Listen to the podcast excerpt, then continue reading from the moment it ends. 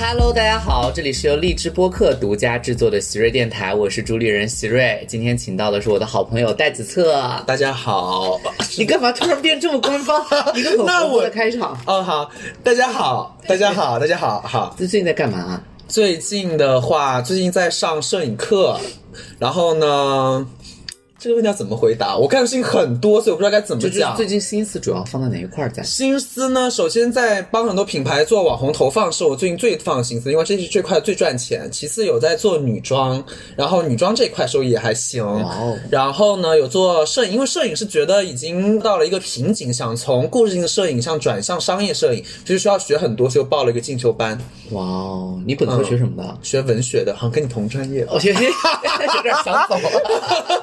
跟你同专业为。什么我学文学没有学出这么多技能啊？我是我我干的事情其实不需要技能啊，你在说什么？你脑袋清醒一点。做摄影，你摄影这可能需要一点点，然后但是你不需要吗？女装的话，你是不自己设计的我不自己设计啊，就是拿，就是我会去对接很多的厂商，也不知道对接我懂了厂商吧。我的合伙人他就是是做生，意的，对，合伙人就是一批的，我负责，我负责把它卖出去对，把它卖出去，我负责把它卖出去。嗨，我以为你搞的又是搞服装设计。对对对，设计我没有，连连我的，然后那个投放的话是什么呢？就是投放的话当一个 agency 的感觉吗？对对对对对对对。然后呢，我的合伙人负责对接品牌，我负责把投放做好，因为我可能我自己可能做网红做的比较专业吧，所以我会到我这边到了品牌方，他们会觉得投放出去内容效果特别好。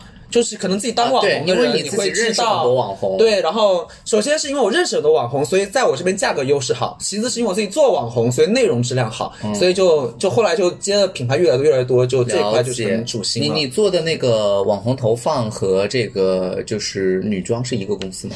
嗯，两个合伙人，哇哦，嗯，你你多少岁二十二。你就完成了创业？这其实不算创业我觉得这些东西都还是小的东西。你知道我人生的理想是什么吗？是什么？当李嘉诚？成为一个作家。这个应该是我的理想吧？没有，但是我我我觉得你应该跟我遇到同样的情一个困境，发现当作家是赚不了钱的，就养不活自己。你觉得呢？对因为我我没有遇到这个困境，因为我你没有遇到不是因为我干什么都养不活自己，所以我并没因为有。我是觉得，你如果写的东西，一定会有人买你的东西的。但是我如果写的东西，我觉得这东西是没有商业价值的，所以我觉得东西也没有商业价值。这样，所以我是觉得，在我成为作家之前，我要先把钱赚够。嗯，就是梦想先放一放自由了之后想做什么做什么嘛。对，等于是先把梦想放一放，先完成这一块，。所以你在同龄人当中表现的算优秀的吧？对，跟跟我这种年龄大的人比起来也很优秀了啊。嗯，对。对，那我当时其实参加奇葩说的时候啊，嗯我不跟你参，虽然对对对，第五季一八年的时候，然后当时我是到了现场的时候，我说怎么大家都这么厉害啊？然后呢，我就给朋友发消息，我说这些人怎么会这么厉害啊？然后呢，我朋友回我个消息，他说你几岁，他们几岁？然后我想哦，然后我后来就想说，如果我到了他们这个年纪，我肯定比他们厉害。嗯，虽然很早被淘汰，但是我当时心里是这样子平复掉，因为当时来来奇葩说的时候多少岁？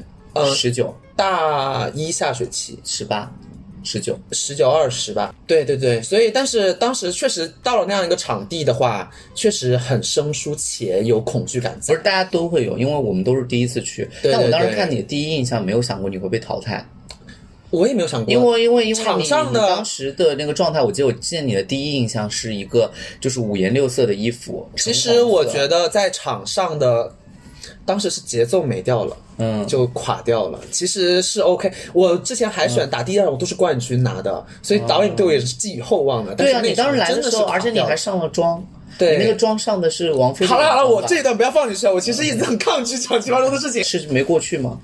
其实现在是过去了，但嗯是当时确实人生有时候还是难于面对一些自己的。所以我那个时候跟他们说非常好意、非常有意思的一件事情，就是《奇嗯葩说》这档节目、来的人这么厉害，他们明明是各个领域已经就是在领域里面已经做得非常好的人，结果来了之后会因为一次说话被大家投票的事情，然后回去耿耿于怀一两年这件事儿。我其不止你，实身边好多这样的人。是主要是因为，就是因为我觉得我那一场，我真打的有点太烂了。没事，他也搜不到了啊。对对对，这样最好，永远被就是永远那个。但是我觉得人的话就是需要一个过程。我觉得我当时最大的问题就是因为我没有上过那样的台，节奏不对，在场上的节奏太不对了。对呀、就是第一个气口错了，后面气口就全错，内容真的就还 OK，就是气口太那个。其实没关系啊，就做生意就行了呀，干嘛要自己出内容呢？嗯，是啊你，看我们这种自己出内容都挣到了什么？不都是大头被你们分走了吗？那也是，这也是我想跟大家说的，就是可能很多人会对网红怀有梦想，嗯，但是当我真的做了网红投放之后，我发现网红是被选择的，是吧？网对网红是被选择的，而且一个做到一个我觉得以一个普通人的量级能做到一个很高的位置的时候，发现他们其实也并没有赚到很多钱。啊，这个我也是而且问过。而且也没有很稳定，嗯，就是我觉得任何一个职业可能都是丛林法则吧，到头部的那些人绝对都是最 OK 的但是你们会发现在中部与底部的那些人，其实真的，包括我，其实大家，我觉得我的粉丝可能会最近发现，我也没有在说很用心的经营自己的一个平台，是因为我发现确实以我个人的能力，我觉得经营到很高的位置，这个东西可能也无法给我带来太多的一个。价值，我觉得它只能是我的一个负责任价值，我的加分项，但它无法成为我一个营生的东西。嗯所以我就把我的微博现在变得说更生活化，也说更私人化的私人化的一个东西了，不会把它当做一个营生的。我看得出来。对对对，呃，我觉得我觉得是这个样子，因为呃，我那次在问，因为我身边有好多自媒体朋友，然后问的时候，他们发现一个问题，就是其实同类型的有很多，然后哦自己做的话会做到一定地步遇到瓶颈。对，因为基本上现在不存在什么草根网红了，嗯任何头部网红都是资本运作的结果了。对，那如果你背后找不到资本的话，你自己往里面无限的伸展精力进去，其实很无济于事。就是我觉得那些钱可能对于一般般人可能够，看你人生的规划吧。对那对我来说，我觉得那是小钱，我觉得就是不值得我放太多的。而且它是一个消耗逻辑啊，就是嗯你在里面不停的去。对对对，所以我其实我个人的话，我给大学生的建议是慎入这一行。我觉得是这样的，应该这么来说，就是如果你能有能力做个抖音的几万粉丝，这个不难。嗯，这个但是你想做到几百万，那就很难就了。几万也没有商务，就是你如果想为个人一个就是社交提供一些，对对对，我说它可以增够一个对当你加分项，但你不要把它一个寄予厚望。对，所以我也是说，因为我身边认识的就是说，如果你在这里面认识朋友或者接一点零零碎碎的小钱，我觉得可以。你把它当对职业做，有时候不是你不行。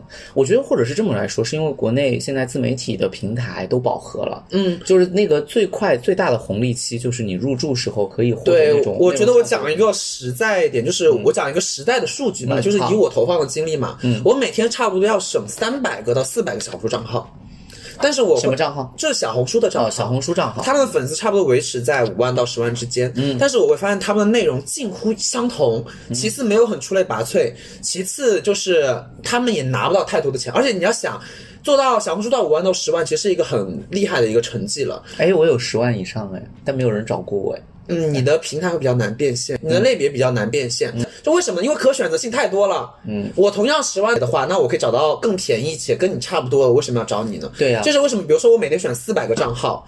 那我就四百个人可以供我选择，而且他们的内容还出的差不多。哎，你你你那我选择的方案就是方向是什么？看什么？调性数据以及调性数据为主。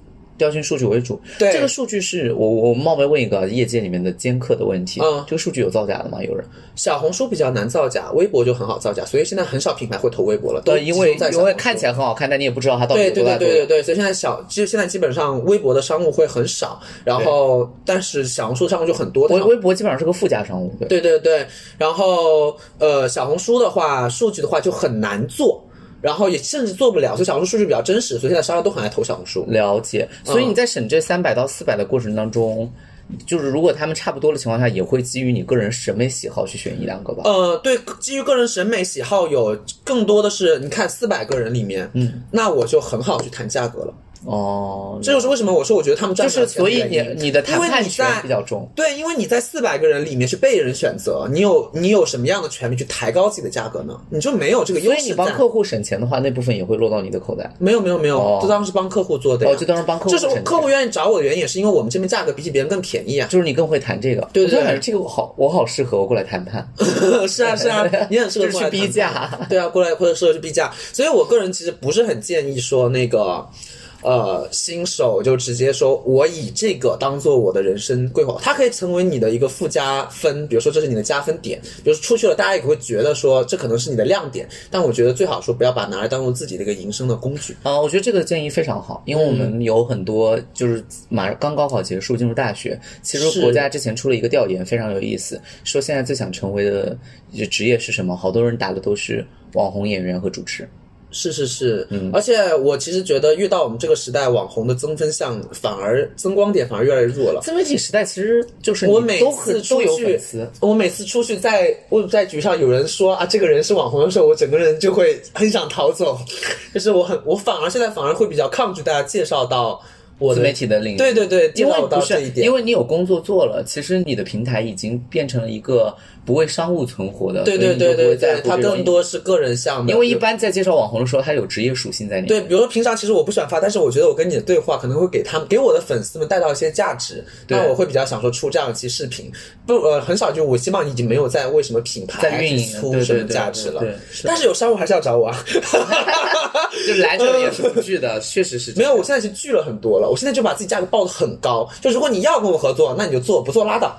为为什么呢？就是为什么不想做了呢？是因为不想不想做，是因为我觉得，首先是因为我觉得我没有必要非要赚这份钱，然后其实拍一拍我觉得很累，拍拍就、嗯，其次是我觉得。拍视频真的很累。其次是我觉得这反而我本身的我基本上没有怎么在涨粉了，我的现在的粉丝想看我出更好的内容的，广告内容很难出到更好的内容，啊那我也很难出对，那我也不想让他们失望，所以如果你给我一个很低的价格，那我觉得无法说这通过，我觉得他们不值得被我粉丝看到，就这点钱买通不了我的粉丝在我心中的地位，我就不会去接。哇，哦你这个公关做的很好，什么意思？嗯 哎，我这儿没有介意，我觉得客户都可以过来，反正价格也不是我定的。然后就是，我觉得我的粉丝乐于看到我吃饭，因为他们都知道我的生活太不容易了。哦哦哦，是的，那是确实是啊。哎，我发现我们其实很好聊，哎，对很多东西都可以聊。所以你你那我那我觉得你日常生活是会非常关注账号，就是自媒体账号领域的博主。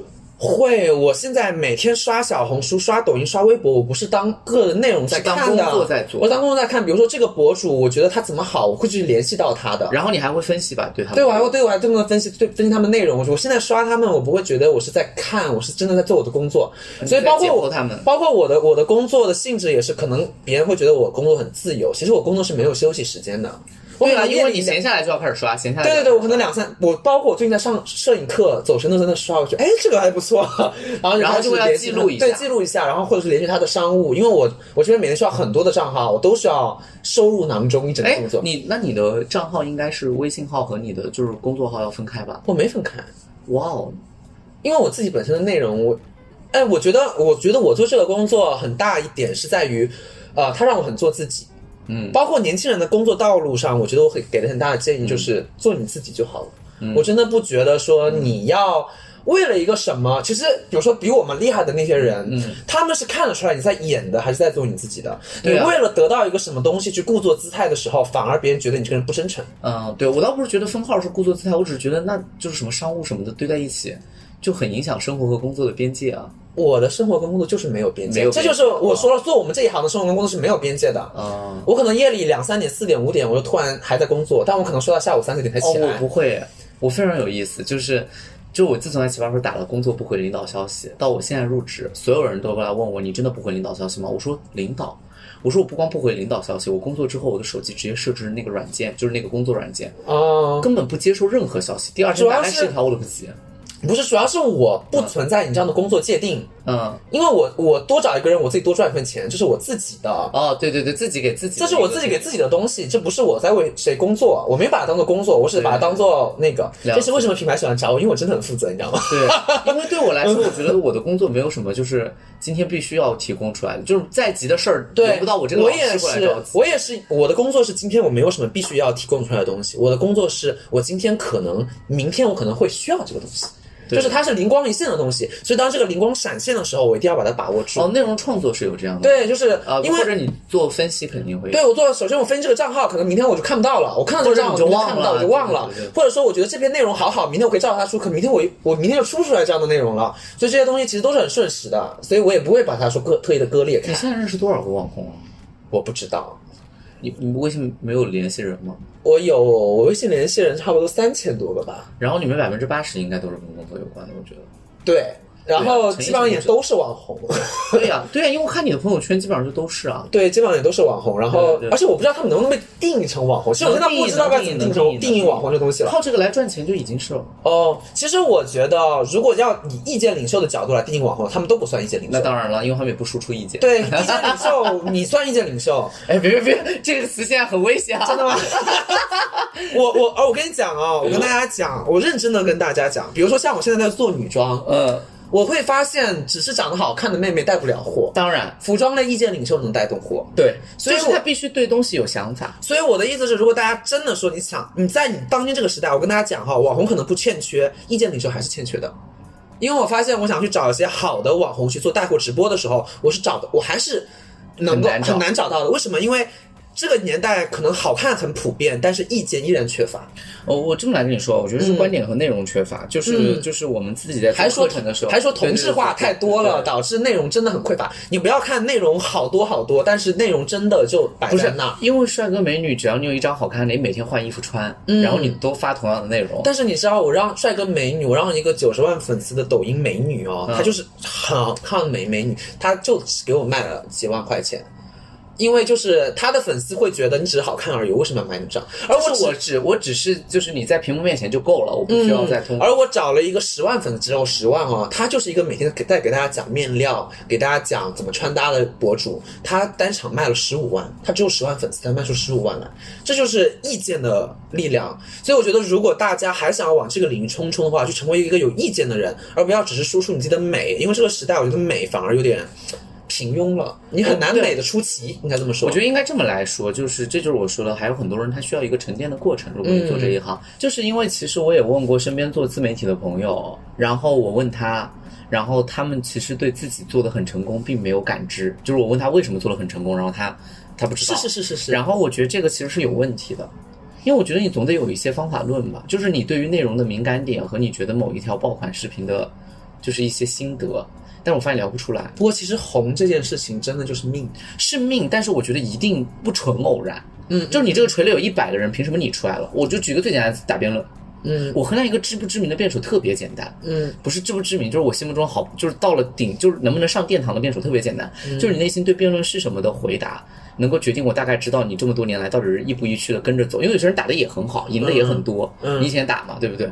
但是如果他到了打到笼打到打到一定的地步回过来之后，然后我回答，我发现他脑袋里面是没有关于这个东西的一套自己的理论体系的话，那就说明那我觉得，如果你的那些网红他们没有自己的体系的话，他们其实也就不构成所谓意见领袖。对，他们可以能是公司运作的结果。在变现上面会遇到一些困难，对啊或者要么是自己的话，对。哦要么他就是后期后面公司运作的一个结果，对对对他会不知道。对对但其实网红相较于一般人，就是成为真正网红的网红，他们对待内容的一个敏感性会比我们普通大众好很多。对，当然，就好比我其实只算是一个很底部的、很半吊子的一个网红嘛，呃，但是我个人在帮品牌做内容的时候，就是会比那些他找别的公司来做要成熟很多，因为别的公司可能这样一个项目，他是扔扔给公司的员工，也是扔给员工做嘛，对对对但员工自己不是网红，他又不知道一篇什么样的内容叫做好的内容，一篇叫做不好的内容。他只会看一个最简单的，叫做这个人点赞不错，然后就嗯，对对对，但是他不知道怎么完成这个点赞不错对对。但我们是像我们的话，我基本上基本上发一篇内容之前，我基本上就已经可以判定了这篇内容能不能爆出来。对，能不能爆出来？这个就是，呃，还是说你想要我们对于一这种内容敏感度说还是有的。包括我自己做服装找女网红，也是因为我自己对这一块的敏感度是有的。了解，所以我觉得你很擅长把自己擅长的内容变成一套产业链。嗯，这个东西是我，我你知道我刚毕业那会儿在做什么吗？我刚毕业那会儿在做直播带货，一个红酒品牌里面做直播带货，但是我不仅仅帮他卖红酒，嗯呃，我不仅要卖红酒，我是做全品类的。但是每一次结束之后呢，我的那个老板，老板他其实等于属于货源的源头。他等于是最传统的厂商，但他现在在往线上走，他就把这一整套怎么做成品牌，怎么做成线上这整个逻辑都交给我了。就是我每次我有一点问题我都问他，但他会从最初端开始跟我讲。包括我现在把服装做到线上，做到或者后面我再做自己的品牌，都是按照他最早教我那套逻辑。所以你最早也是遇到有人就是帮助你去对，虽然我跟他后面的合作可能说我们是终止了，但是他真的是教会了我很多很多东西，因为他等于就是一批源头。我现在做服装，我是一批源头，但是我要怎么把它转到线上去，怎么把它推广开来，链路上。链路上这是统一的。这是为什么我最近去入职了，因为我觉得我做教育这一行，如果只是做老师，嗯，就挺可惜的。虽然我觉得我做老师应该也做得很好，嗯但是我得看你到，长得就是一个老师的样子，哎。哎，这句话很侮辱人。真的吗？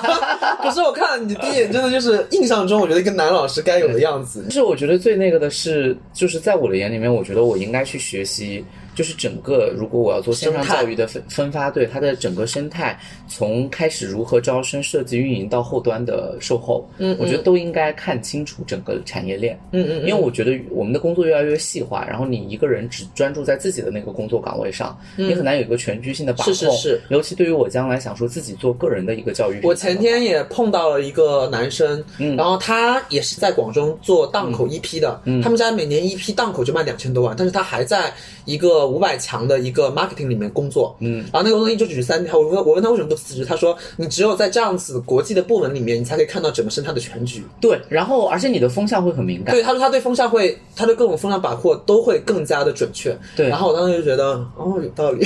是这样的，其实是有点他山之石可以攻玉了，嗯对对自己的对话容易，而且他现在出来创业，他说他根据他那个职位上，他认识了很多很样的人，都可以帮到自己，就不仅仅是做自己最传统的那一方面。那他可能还能认识帮到自己吧，我还好，对因为我内容都得靠自己摸。啊是，我觉得你们是真的实打实在做内容。也没有了，因为这里面也要感谢梁秋阳先生啊，黄志忠先生。对，我觉得我自己一直以来从毕业，哦，你刚刚我记得你最早问了我一个，他说一看就是你可能大学没有放太多心思在学校里的人。嗯，对，对我大二就出来了，我大二就已经看得出来在工作了，嗯，所以我毕业的时候也没有太大的感觉，是因为我当时觉得在我学校里，面学校给不了我什么。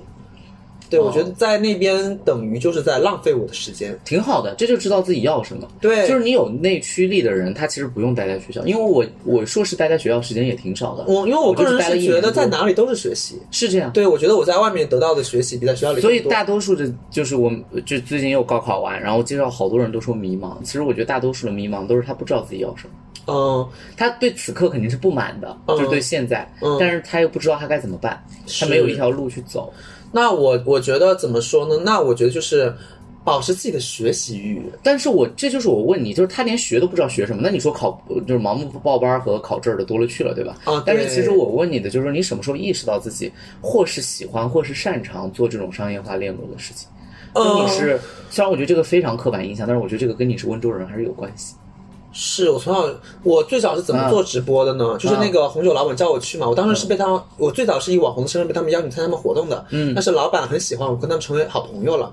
后来呢，第一次就双十一，他们叫我去帮忙，他们第一天就卖了十万，第二天我过去卖了七十万，嗯，他们当时就把，那是我人生第一次直播，但是我直接卖了七十万，他们当时把我直接签了，他们问我怎么会播。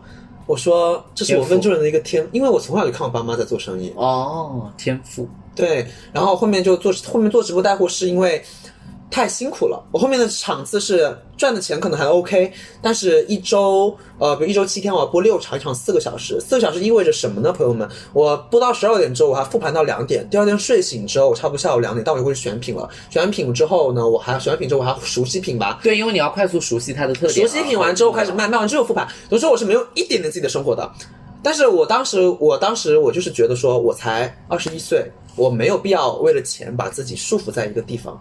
因为我，而且我觉得重复，包括给任何人的建议啊，没有必要去重复的做你自己擅长的事情，因为你学不到任何东西。包括是年轻人们，年轻人不要怕穷，也不要怕。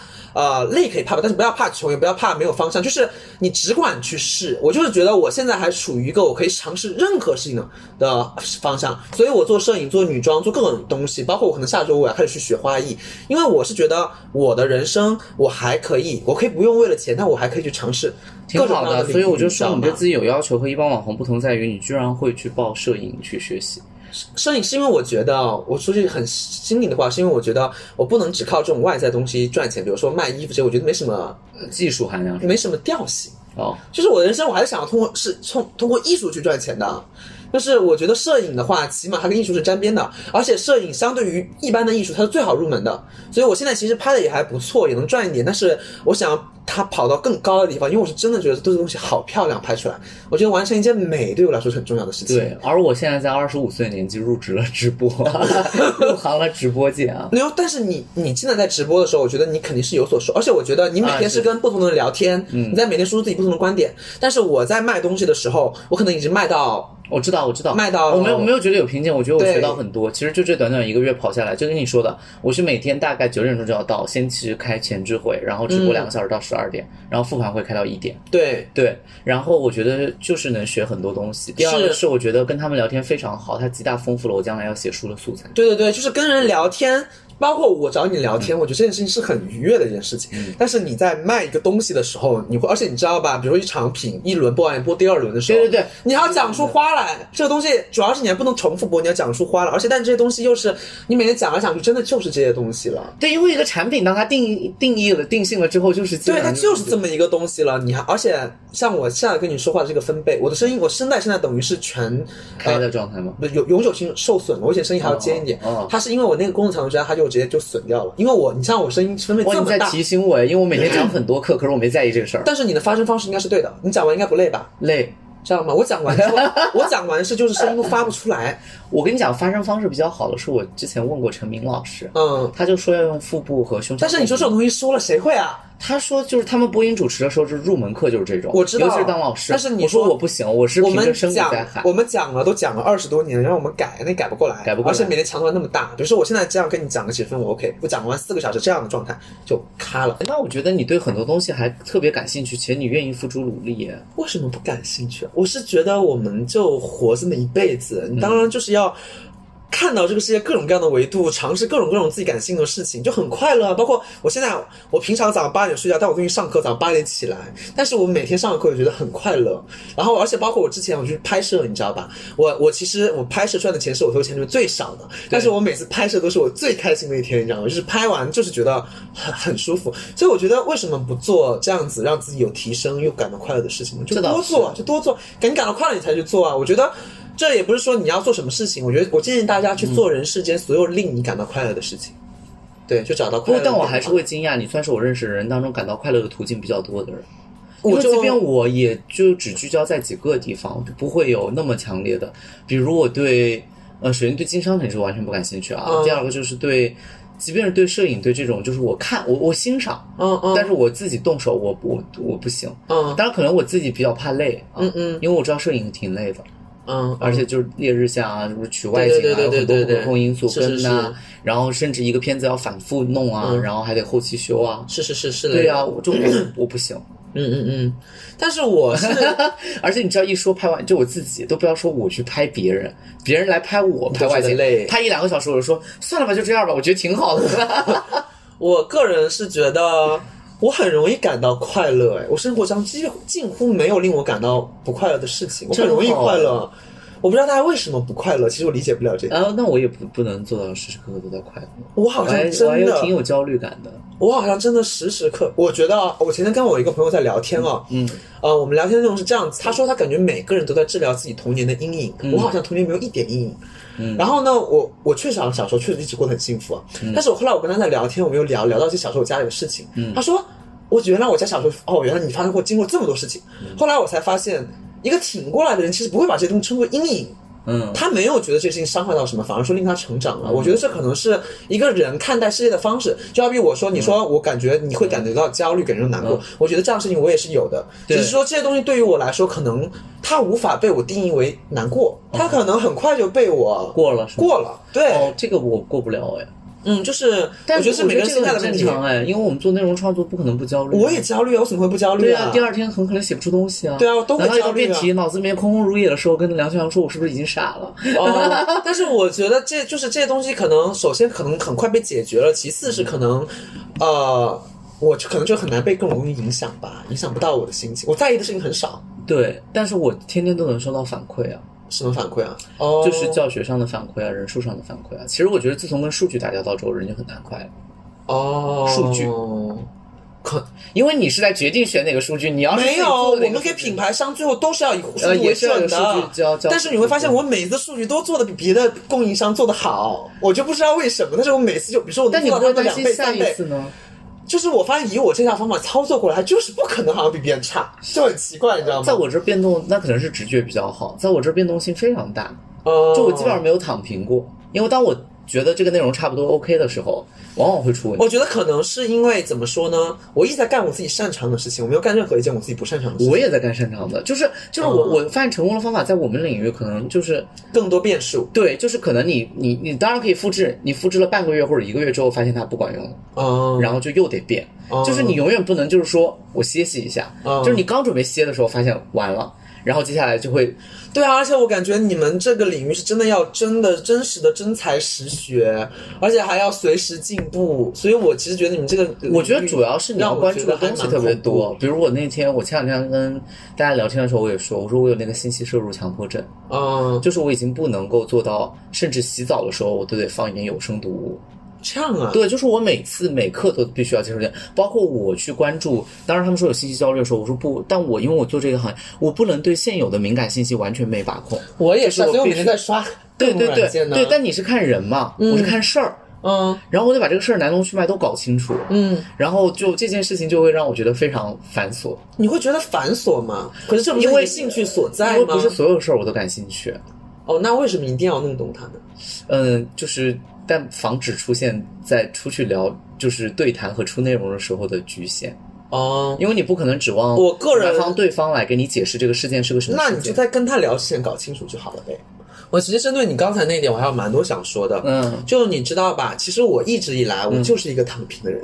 嗯我极其闲，大家可能睡到八点起来了，我可能睡到下午两点才起来，嗯然后我也不会健身。你也知道嗯，内卷有多严重，对吧？对可是我好像从来没有被任何的内卷影响到。那你是一直是一个躺平的人，对，就是我个人啊，我一直以来就是一个躺平的人。就是比如说，可能让我感到最不可思议的一个人叫做李马特，我不知道你认不认识。好像看到是过他的你们北大还是清华的一个人吧？然后他是数学系，他每天好像早上八点起床，然后又干嘛干嘛干嘛干嘛，就他每天有个自己的 list 的。我看他自己哦，我也不是一个很自律的人。然后他是超级自自律，对而且他是赵一楠的室友，所以我才认识他。哦然后呢，他又是最好的专业，然后找他在做小红书的同时，又在做自己的本职工作，而小红书做的又好，工作做的也好。对你看这个世上就是有这样子的人的。对但我后来就想通了，他人的好真的与你无关的，哦包括他人的，而且他人的人生节奏与你也无关。对啊所以就是完全没有必要焦虑的一件事，就是就是你总有一个属于你自己的一个成长的一个节奏，所以你没有必要因为。包括最近不是经常讲的内卷这种东西嘛？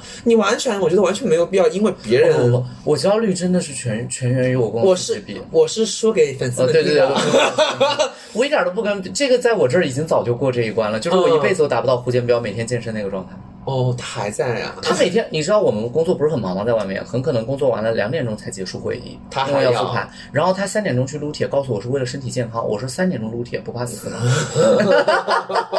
就是。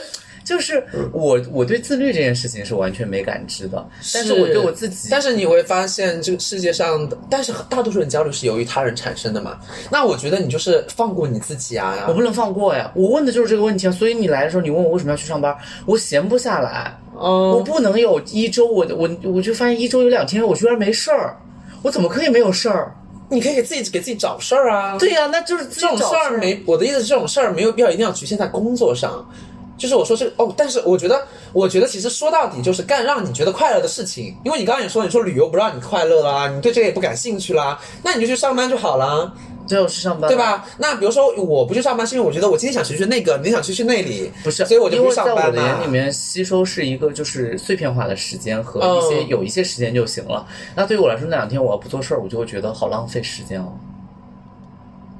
我跟你完全相反，我觉就我有这么多就是拿来浪费的。不不不，我觉得我有那么多的完全相反能够生产的东西，为什么不趁这个时间赶快把它生产出来？可是你不觉得你真的只有把时间浪费了之后，你才能生生产出很多很浪漫的东西来吗？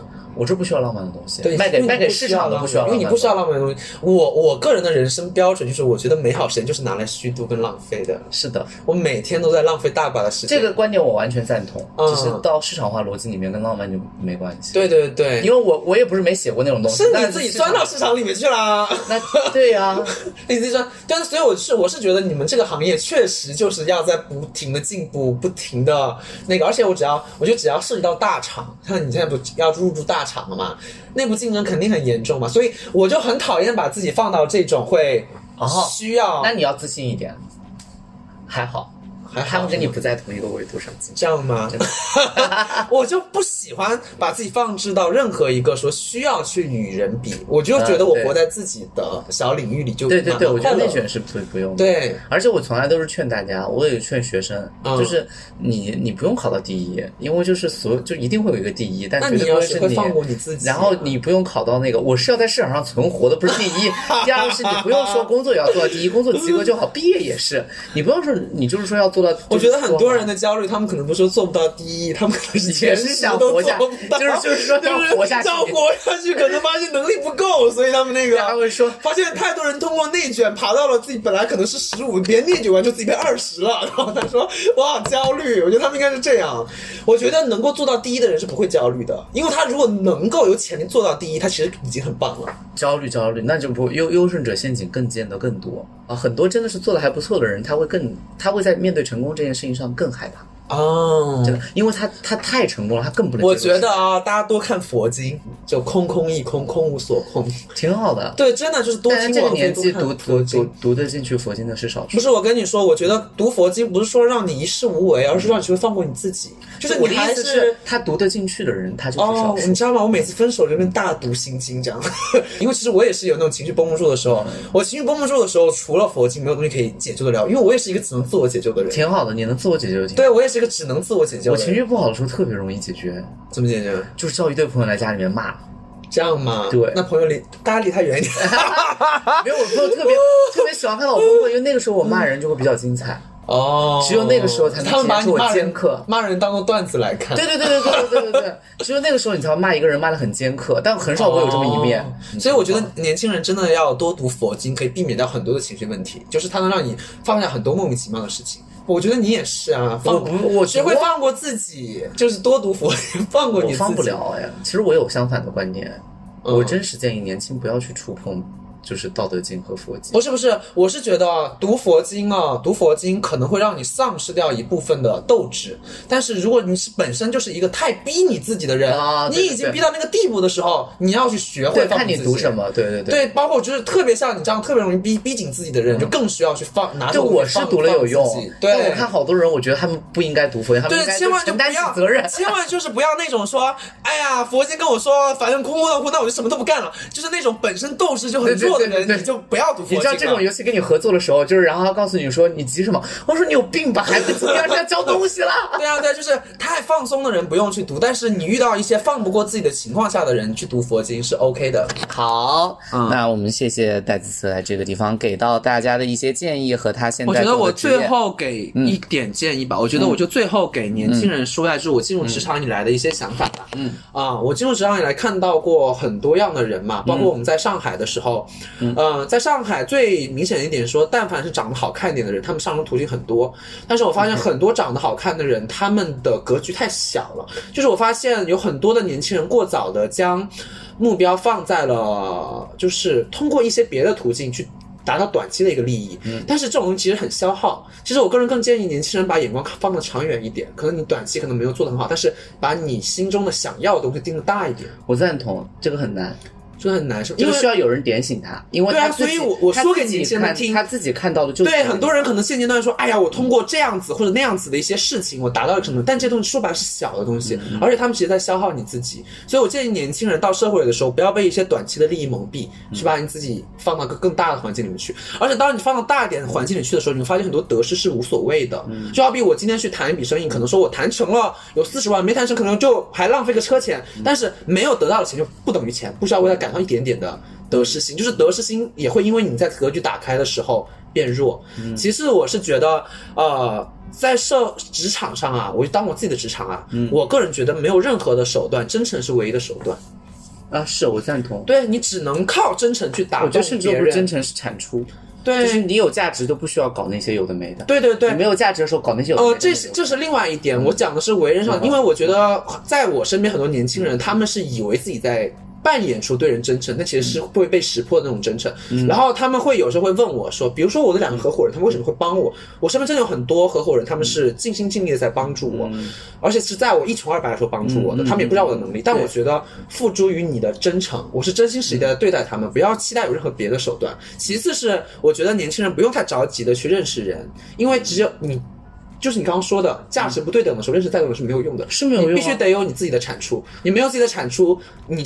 再多的光怪陆离的世界不会与你有关，光怪陆离你射出来的光，就是跟你的光是匹配的时候，那才是匹配的。所以我每次也是，我甚至都不屑于去拍照和要签名，就是就是跟你要微信是一个样子，就是你要了别人的微信，但是其实你们毫无交流，对对对有没有意义啊？嗯，就是所以年轻人避可以避免一点无意义的酒局。我现在基本上都很少出去社交了。哇，那我就社交是真的少。嗯，对，我我是我，大家可能会看到每天在喝酒，但是我每天都在跟自己的朋友喝酒。对但是刚来的话，刚刚来到这个社会里的话，还是多鼓励你们去多认识一些人，多看一些别不一样的世界。我觉得以带着看不一样世界、感受不一样的维度去社交，不要带着别的目的去社交，这样反而更轻松一点。对，是这样。对对以上。哎，其实我们今天没有做任何的提前准备，但是我觉得还是有内容在输出的。不是因为我们电台一直都不做提前准备。哦，这样吗？对，因为我一直没确定要聊什么，嗯但我觉得让你自己说会比较好。是对写大纲不好了。好了，呃，那今天先谢谢戴子策跟我们分享的一些经验啊，那然后这个我们今天就到这儿了，拜拜。拜拜拜拜拜拜。